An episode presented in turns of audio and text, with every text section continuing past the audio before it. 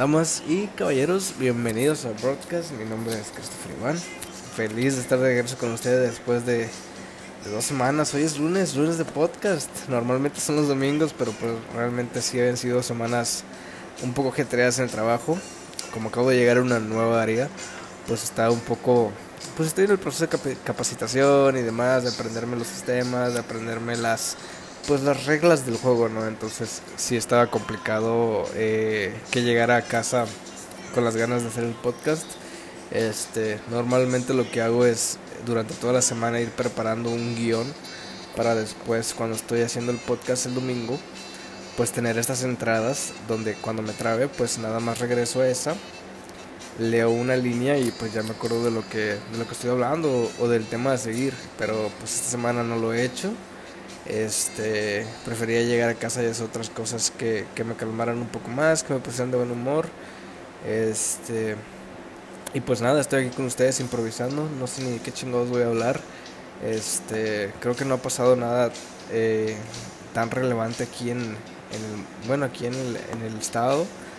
Este, veo que estuvieron las vacunaciones para las, la gente mayor, para los, los de edades de entre creo que 40, 50 años, la verdad no sé. Digo, afortunadamente le tocó a mi padre, le tocó, creo que a unos tíos también le tocó, entonces digo, súper bien eso, súper bien que, que estemos avanzando en ese tema. Creo que por ahí hubo como que un nuevo récord de vacunación por día, como de 700 mil personas, entonces está con madre.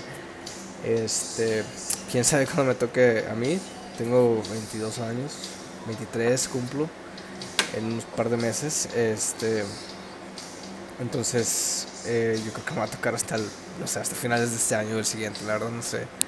Este, una cosa sería ir al, a Estados Unidos y vacunarme allá, pero pues tengo vencido mi chingado pasaporte y al parecer las dependencias eh, gubernamentales no están agendando tantas tantas citas en estos días, entonces pues ahí me chingué. Eh, las fronteras están cerradas como quiera. Si tengo que viajar, tengo que hacerlo en avión y tengo que ir a tengo que hacerme las pruebas de PCR y la otra prueba que no sé cómo se llama. Comprobar que estoy en, ¿cómo se dice?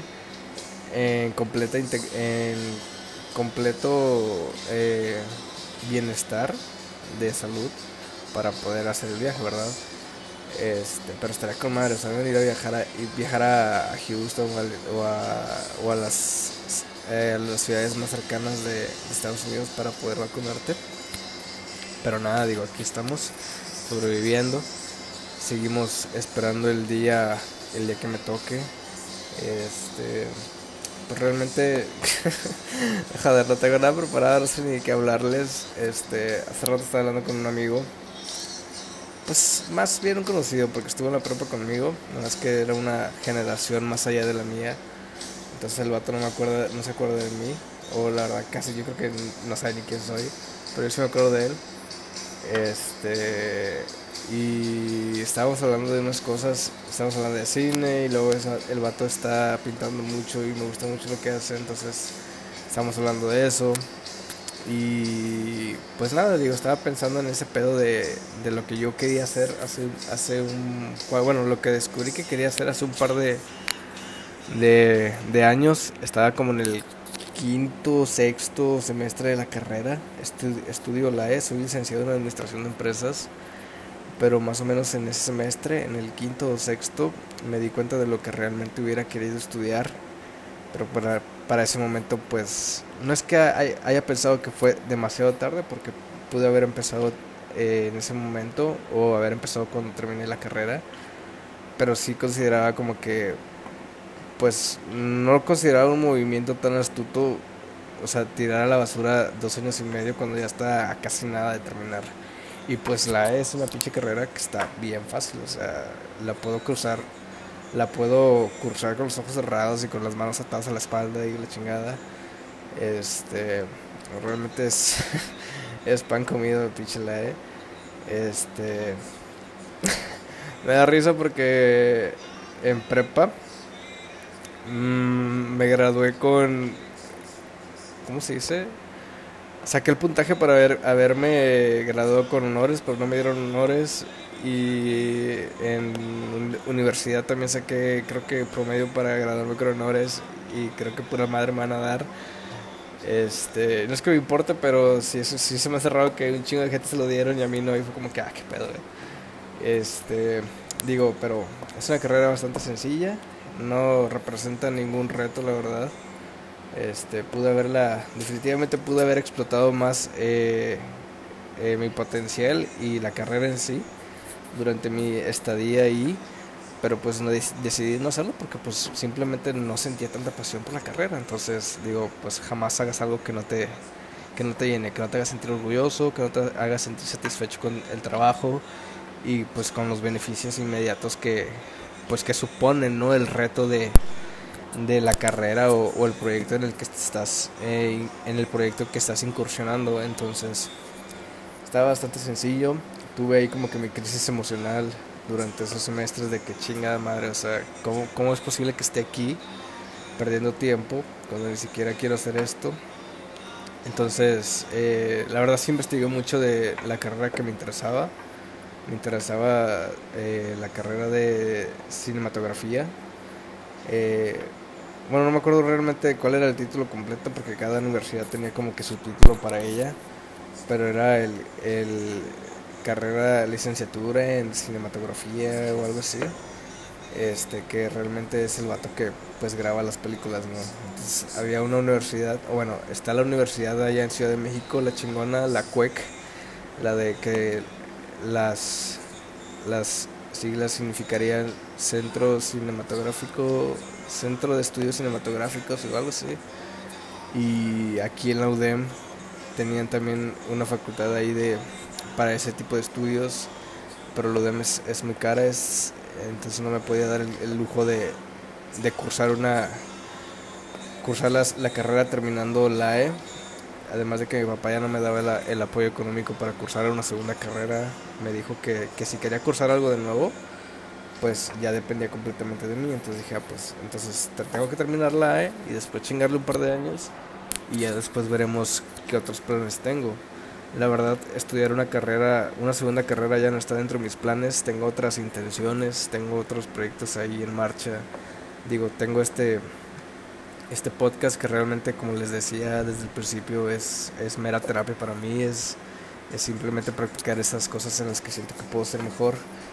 Y pues tengo otros proyectos, por ejemplo, traigo el libro, el libro que estoy escribiendo, que estas últimas semanas le he estado dando duro.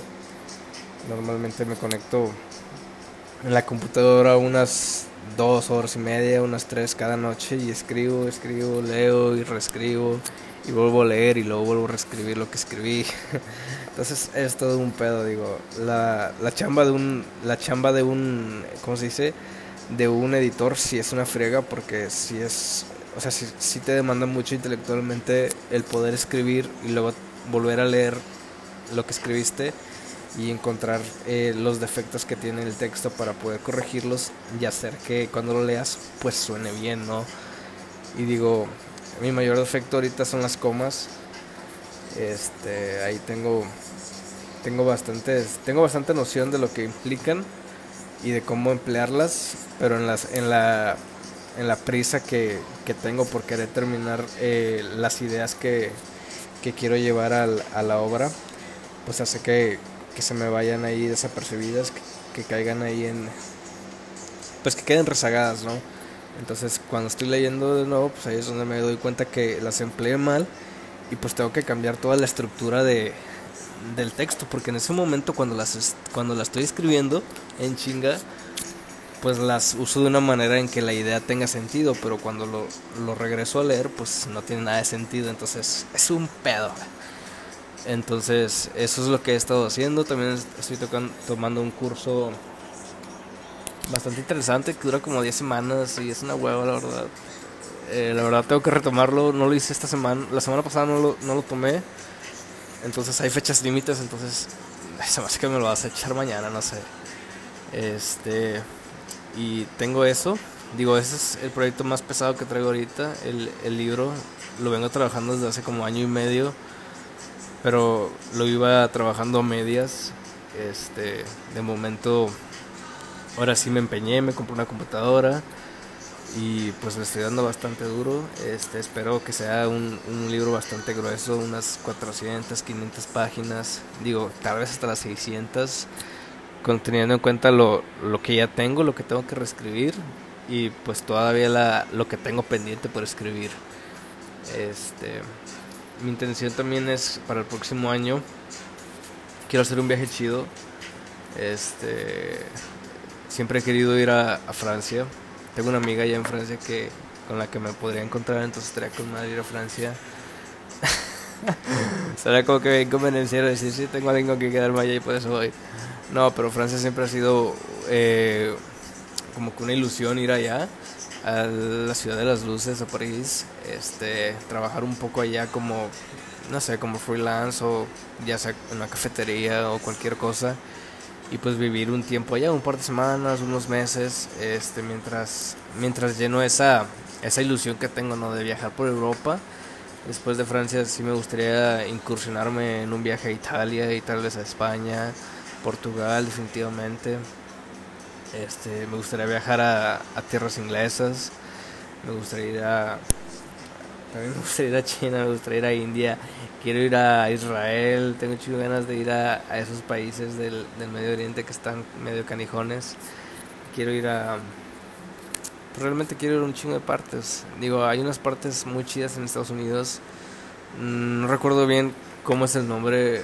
Es Star, Star, Starlighted Post o algo así, donde tú vas y de noche puedes ver la inmensidad del universo, o sea, puedes ver todas las estrellas, todas las constelaciones, entonces son como que lugares muy alejados de la de las zonas urbanas donde no hay tanta contaminación eh, lumínica entonces er, eh, tienes la, la, oportunidad de ver todas las estrellas de ver eh, pues eh, cómo se dice pues el espacio no entonces estaría con madre hacer ese viaje también. Hay, creo que son como 12 puestos en Estados Unidos. Entonces estaría con madre. Digo, tengo la posibilidad de viajar allá sin pedos. Entonces es algo que me ilusiona mucho también poder hacer.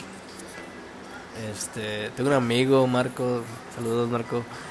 Que al parecer también quiere viajar así como, como yo, de que viajar a un, a un destino en particular y quedarse ahí un tiempo, trabajar y pues sobrevivir, ¿no? Sobrevivir con, con el trabajito, pero nada más por el, eh, por el hecho de tener un tener la experiencia, ¿no? De, de haber hecho eso.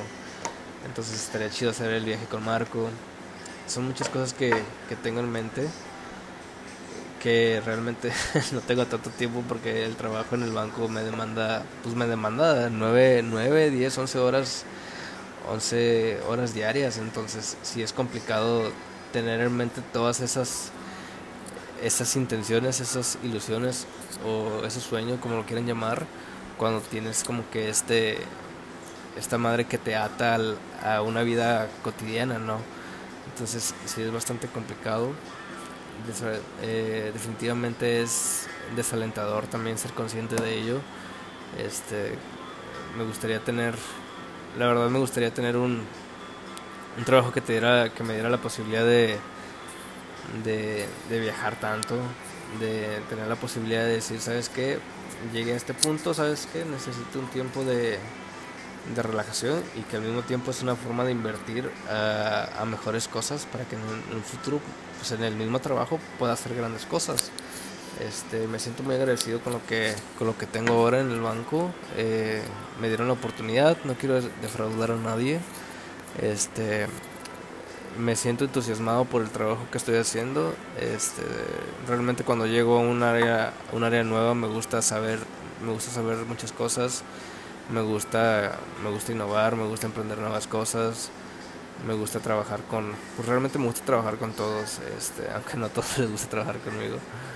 Y pues nada, digo, llevo, llevo 14 minutos hablando de pura estupidez y pues nada. Este, recuerdo una vez que en la escuela llegué a hacer un test así como que amigable para comprobar como que algunas cosas. Era en la misma época en que yo tenía mi crisis de qué estoy haciendo, voy por un buen camino, eh, he tomado las decisiones correctas entonces esta, esta prueba con, con mis compañeros de, de a ver si alguien se sentía en la misma posición y eran dos preguntas, si me acuerdo bien, era una, una de ellas era ¿te sientes, eh, te sientes feliz con, con tu actual carrera, creo?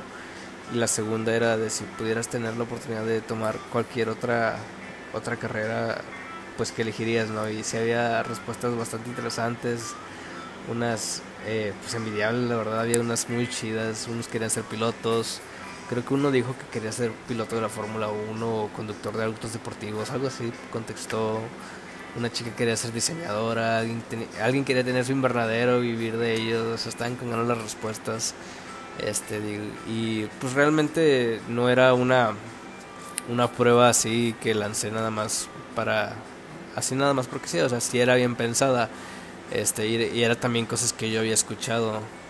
Este, cuando estás ahí en un aula llena de 32, de 32 alumnos, pues tienes la oportunidad de llegar a escuchar ciertas cosas que si piensas bien te das cuenta de que realmente son cosas muy importantes en la vida de cada uno de tus compañeros. Entonces, eh, sí confirmé algunas sospechas y pues nada, digo, este, cada vez que veo que mis compañeros empiezan con las cosas que, que los hacen sentir eh, orgullosos, felices y satisfechos, pues yo me alegro por ellos, trato de apoyarlos a los, a los más que pueda. Una amiga empezó con una, una, su negocio de florería y, le está yendo muy bien por lo que he visto y lo apoyé un par de veces con, con la compra y, demás. Entonces es un, es un, ¿cómo se dice? Es un proyecto que empezó y que me gustó mucho. La verdad está muy chulísimo. Y otra amiga tiene su negocio de RH. Este, y digo, ahí realmente no conozco mucho de RH, pero si me preguntaba algo o si yo tenía algo que decirle, pues lo decía cuando la veía. Y pues he visto que algunos otros compañeros emprenden otras cosas. Este, y realmente ver la, la ilusión de ellos cuando hacen algo, pues es lo que te hace sentir como que contento, ¿no? Este, creo que eso los había dicho en un, en un capítulo pasado, que Nelson Mandela tiene esta frase que, que dijo cuando ganó, su, cuando ganó la presidencia, que decía que ninguno, ninguno de nosotros debemos de, de cohibirnos ante nuestra propia luz, sino que al contrario, ¿no? Debemos de, de abrazarla y, y saber que somos capaces de, de cualquier cosa. Digo, no lo dijo tal cual, lo estoy citando un poco. Está muy larga la frase que dice, entonces es toda una un contexto ahí que tengo que recordar, que no me, no me acuerdo la verdad. Y pues nada, este pues así las cosas, chicos. Este, perdónenme por no haber no haber planeado nada especial para, para el día de hoy. Es lunes, la verdad, a nadie le gustan los lunes. A mí sí me hace X, la verdad. Digo, pues es, pues es el día en que, en que empiezan todo y siento que siento que el empezar eh, desmotivado pues hace que sientas más pesado el lunes. Entonces, para mí el lunes es el, el lunes es el, el día de la semana llena de posibilidades y como lo empiezas lo terminas. Entonces, pues hay que empezar bien. Este, veamos, ¿qué películas le puedo recomendar? Mente Indomable. Esa no se las he recomendado. Sin duda es de, de, las, de las que más me gusta. Está en mi top 3, yo creo. Eh, relata la historia de este chico que se llama Will, Will Hunting. Y te platica cómo, cómo él, es, él es un chico muy, eh, muy inteligente pero como pero te plantean este problema que tiene eh, pues este problema que tiene con, con, la capacidad de poder pues perdonarse a sí mismo y de poder permitirse amar a los demás entonces eh, el énfasis que hacen en ese en ese aspecto de él cuando es un chico muy inteligente pues es bastante interesante y la actuación que hace Robin Williams en la película también es no sé es pues es devastadora, ¿no? Es de las mejores que he visto del actor. Este, ganó un Oscar por, por esa actuación, creo que fue su primer Oscar, su primer y único Oscar, no estoy muy seguro, pero sí es una, muy muy buena película. Entonces es la, historia de un chico que va a la deriva, que a pesar de tener la capacidad de lograrlo todo, pues se cohibe ante la posibilidad de, de sus miedos más profundos. Entonces está muy buena porque a través de, de la ayuda de Robin, de Robin Williams, pues ahí va aprendiendo que pues que no no es, no es culpa de él lo que ha pasado y que solamente él tiene la capacidad de, de permitirse ser feliz y de lograr lo que él quiere. Entonces está bastante buena. Libros que les puedo recomendar. Mm, vamos a ver. Les recomiendo Pizzería Vesubio, un libro que escribió Walter Rizzo. Es un Walter Rizzo es un psicólogo, creo. Tiene bastantes libros de autoayuda, los cuales no he leído ninguno, la verdad. Este, pero esta era esta es su primer novela. Eh, Walter Rizzo tiene descendencia italiana y creo que creció en Argentina, no me acuerdo. Entonces, este dato platica de de un inmigrante que llega a Argentina. No, perdón, de, de cómo su familia llega a Argentina y cómo él nace y cómo crece rodeado de las tradiciones italianas, de las, de las, de las costumbres y de toda la personalidad de, de una región de Italia. Y pues cómo van sucediendo los eventos de su vida mientras va creciendo, ¿no? Entonces es un libro bastante bonito eh, la forma en que Walter lo escribió hace que sientas que eres parte del contexto en el que se desarrolla la historia. Entonces está bastante buena. La, buena. la narrativa es, es, es increíble. Los sentimientos que aborda también son, pues al mismo tiempo son abrumadores y al mismo tiempo son, eh, son eh, magníficos. Entonces, eh, si quieren leer una, una historia así de, de amor, de amor, de redención, de pues de compasión podríamos decirlo pues pueden leer eh, Pizzería Vesubio el libro no, no cuesta tanto costará unos 200 pesillos. Y si lo compran pues digital pues está más barato. Eh, de hecho estoy probando comprando libros digitales ahora porque veo que están mucho más baratos. Pero la verdad mmm, digo está chido por esa parte pero me pesa porque mientras estoy leyendo me da un chingo de sueño entonces normalmente no avanzo más de 10 páginas por cada vez que me siento a leer un poco de los libros digitales. Entonces tienen ese, ese lado negativo. Y pues está más chingón que tener libro físico, ¿no? Digo, lo puedes agarrar en cualquier momento. Y luego lo puedes vender y la chingada si es que no te gustó. Por cierto, estoy vendiendo libros para el que esté interesado. Ahí tengo un montón, tengo como 50 libros de los que me quiero deshacer. Eh, entre los cuales se van algunos que me gustan mucho y otros que no me gustan tanto. Y, y así, digo, quiero renovar mi, mi, biblioteca. Quiero deshacerme de lo que ya siento que, que ha pasado el tiempo de, de aprender, aprender algo de ellos. Y me voy a quedar con los que más han impactado en, en mi vida, ¿no? Este, Carlos Ruiz Zafón decía que en los libros uno encuentra lo que ya lleva dentro, entonces me quedo con los que considero que todavía tienen algo de mí dentro de ellos y realmente son muy pocos. Entonces sí, me voy a sentir un poco vacío cuando me deshaga de todo lo demás. Pero pues yo los los los motivo a los, los motivo a que lean bastante. Nunca sabes lo que te puedes encontrar en las palabras. Y les voy a recomendar un, un escritor que es de mis favoritos. Gabriel García Márquez, eh, un escritor colombiano que ganó el el Nobel en la literatura allá como en 1982 o 1962, no me acuerdo el año correctamente.